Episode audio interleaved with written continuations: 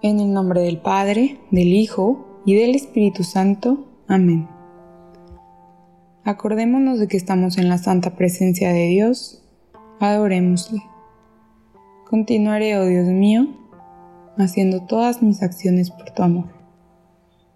Hoy es viernes 22 de mayo y recordemos que nuestro valor del mes es la madurez.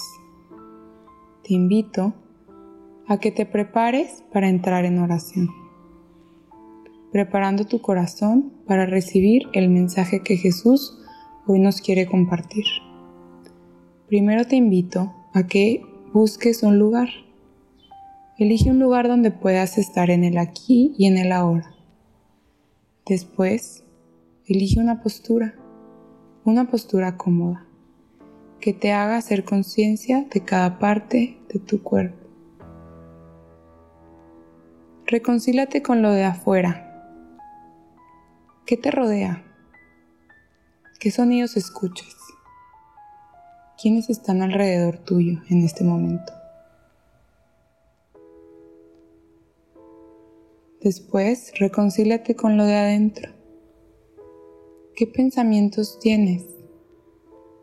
¿Qué pasa por tu mente? ¿De dónde viene? ¿Del pasado? Del futuro o de la fantasía?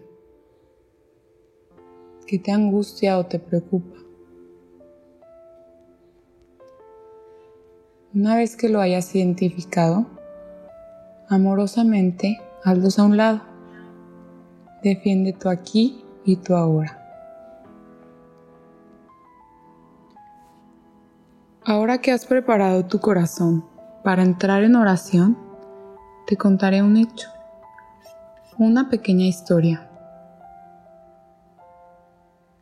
Ese año las lluvias habían sido particularmente intensas en toda la región. Una gran corriente del río se llevó la choza de un campesino, pero cuando cesaron había dejado en la tierra una valiosa joya. El buen hombre vendió la laja y con la suma que le entregaron reconstruyó su choza y el resto se lo regaló a un niño huérfano y desvalido del pueblo.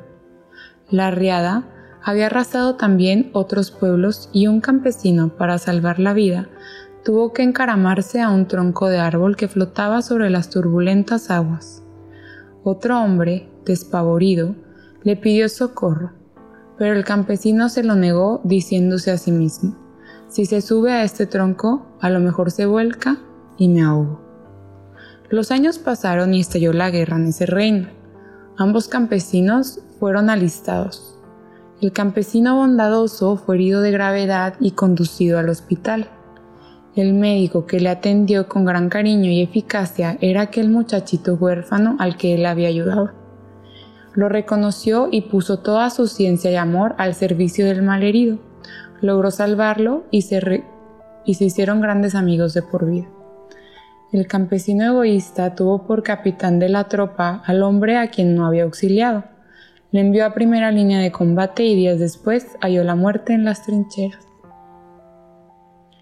¿Qué te hace sentir este hecho?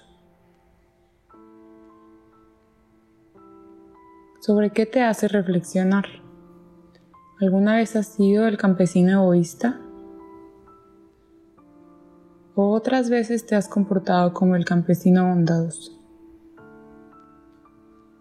¿A qué te sientes invitado después de escuchar este pasaje? El mensaje de esta historia es que las consecuencias siguen antes o después de los actos.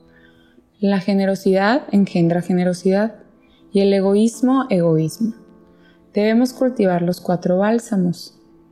Amor, compasión, alegría por la dicha de los otros y ecuanimidad. La máxima del día de hoy es recordar, cultivar y hacer crecer lo positivo como los cuatro bálsamos para tener una vida gratificante.